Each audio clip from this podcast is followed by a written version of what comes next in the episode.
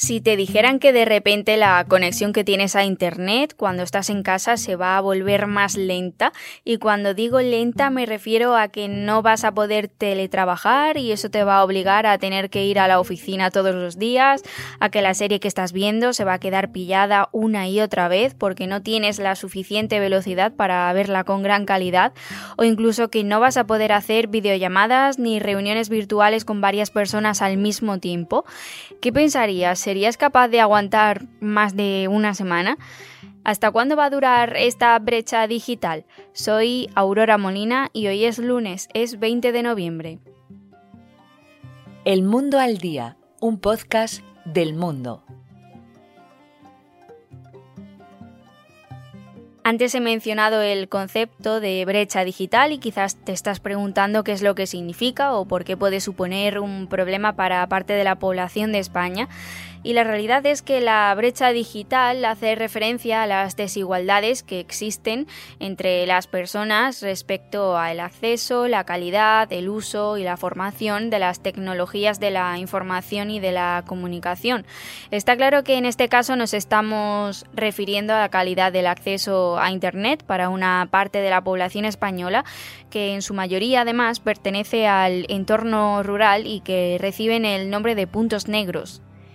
Mi compañero Guillermo del Palacio, que es redactor de la sección de Economía del Mundo, ha tenido la oportunidad de visitar uno de los pueblos afectados por este problema.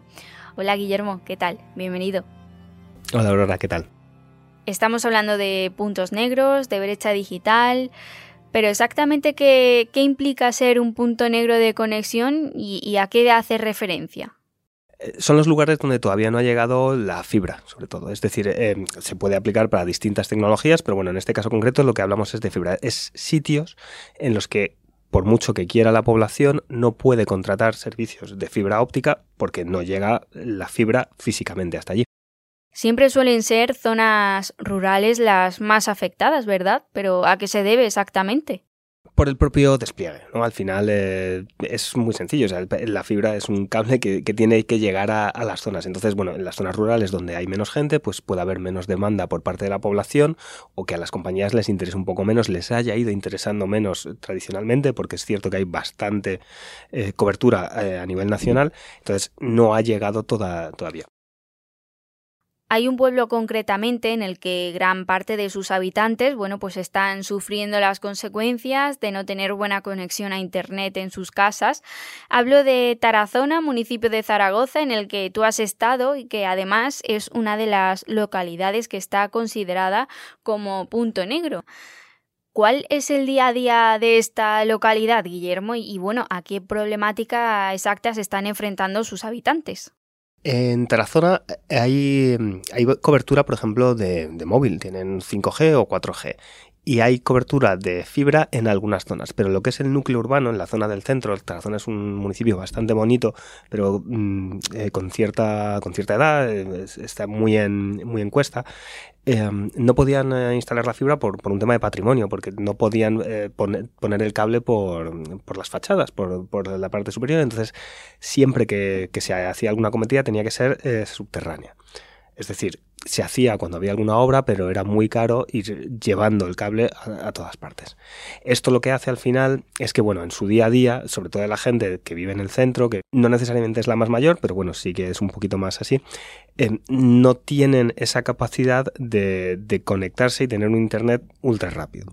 Esto a día de hoy nos puede parecer igual un poco pejiguero o que no es gran cosa, pero la realidad es que si, por ejemplo, tú tienes que teletrabajar o, tienes eh, o haces videollamadas durante la época de la pandemia, por ejemplo, que era la forma de comunicarnos, pues sí que se ve afectado. Entonces, hay gente que si tiene buena cobertura puede utilizar su propio teléfono como router, como hacemos muchas veces cuando vamos a algún sitio sin, sin wifi, lo utilizas y te da, pero no es lo mismo y aparte, bueno, pues te estará consumiendo datos, la propia batería del teléfono y no es lo ideal.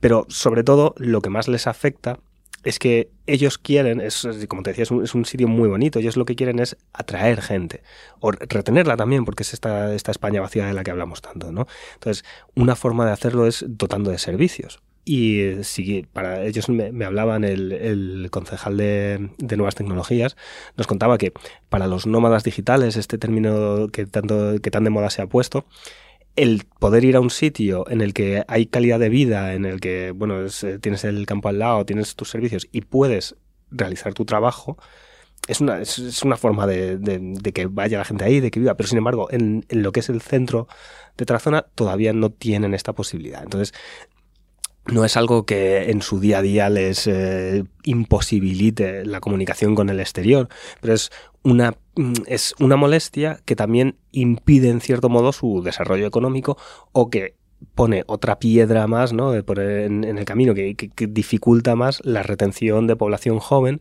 que bueno si quiere teletrabajar o si quiere muchas de las cosas que le, puede ofrecer la ciudad, pues esta es una de las que no tendría, ¿no? Sería a la hora de, ver la balanza, pues que igual la desequilibraría en este, en este lado. Esta es la realidad de Tarazona. Guillermo, te agradezco que hayas estado en el mundo al día. Muchas gracias. Un placer.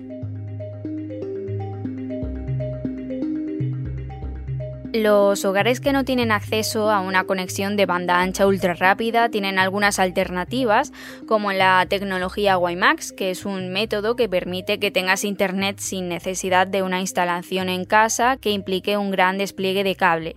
Se trata de un tipo de conexión que viaja a través de ondas de radio, que utiliza frecuencias de 2,5 a 5,8 GHz y que además suele emplearse en estas zonas rurales de las que estamos hablando pero también tiene algunos inconvenientes y es que el tipo de conexión que ofrece pues suele ser más lenta que la fibra óptica o el ADSL. José Manuel Rodríguez es redactor de la sección de Economía del Mundo y también está especializado en telecomunicaciones. Hola José, bienvenido. Hola, ¿qué tal? Como ya sabemos, casi 300.000 hogares en España no tienen una buena conexión y de calidad a Internet. Ante esta situación, ¿Qué medidas se han puesto en marcha para combatir esa brecha digital? Porque supongo que desde el Gobierno habrán lanzado alguna estrategia para combatir este problema. Sí, España ha sido un país bastante pionero en solucionar o intentar solucionar este problema, ¿no? Desde hace ya pues casi una década se dedican fondos principalmente europeos a ello y justo ahora, ¿no? Con digamos el plan de recuperación y todos los fondos europeos, pues un foco ha sido el aprobar un plan que se llama Único Banda Ancha, que la idea es que el gobierno colabore con los operadores de telecomunicaciones para desplegar fibra en los sitios en los que no hay. Y bueno, ya hace, creo que son 10 días que salió ya la resolución del último de los programas y gracias a esto y a una inversión de unos 130 millones de euros se va a conseguir que apenas queden en España unos 20.000 hogares que no, que no cuentan con fibra óptica. Teniendo esto claro, ahora te pregunto, si el problema de la brecha digital se acaba de solucionar mayoritariamente en España, ¿crees que esto va a fomentar el crecimiento en las zonas rurales? Porque imagino que una de las razones por las que la población no se acaba asentando en estas zonas, me refiero a la población más joven, es porque esa brecha existente, bueno, pues le está impidiendo hacer el tipo de vida que ofrecen las ciudades o municipios mayores.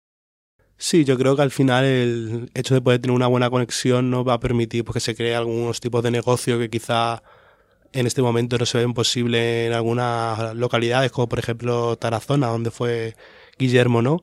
Pero bueno, al final el problema de la despoblación en los pueblos también es mucho más complicado, hay muchos otros factores, pero bueno, un paso sí que esperemos que sea y que permita también, por ejemplo, que haya gente que se pueda permitir teletrabajar desde su pueblo de origen, que lo mismo ahora no lo puede hacer, ¿no?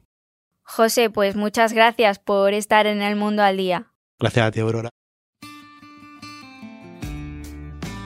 Guillermo del Palacio y José Manuel Rodríguez han hecho posible este episodio de El Mundo al Día. Te recuerdo que para escucharnos todos los días solo tienes que ir a elmundo.es, la web de El Mundo, y a las principales plataformas de audio, en la que tengas en tu móvil, en la que más utilices, en la que más te guste, ahí tienes la opción de suscribirte. Nosotros volvemos el martes, como siempre, con una nueva historia. Hasta entonces, gracias y saludos de Aurora Molina. Has escuchado El Mundo al Día, un podcast del mundo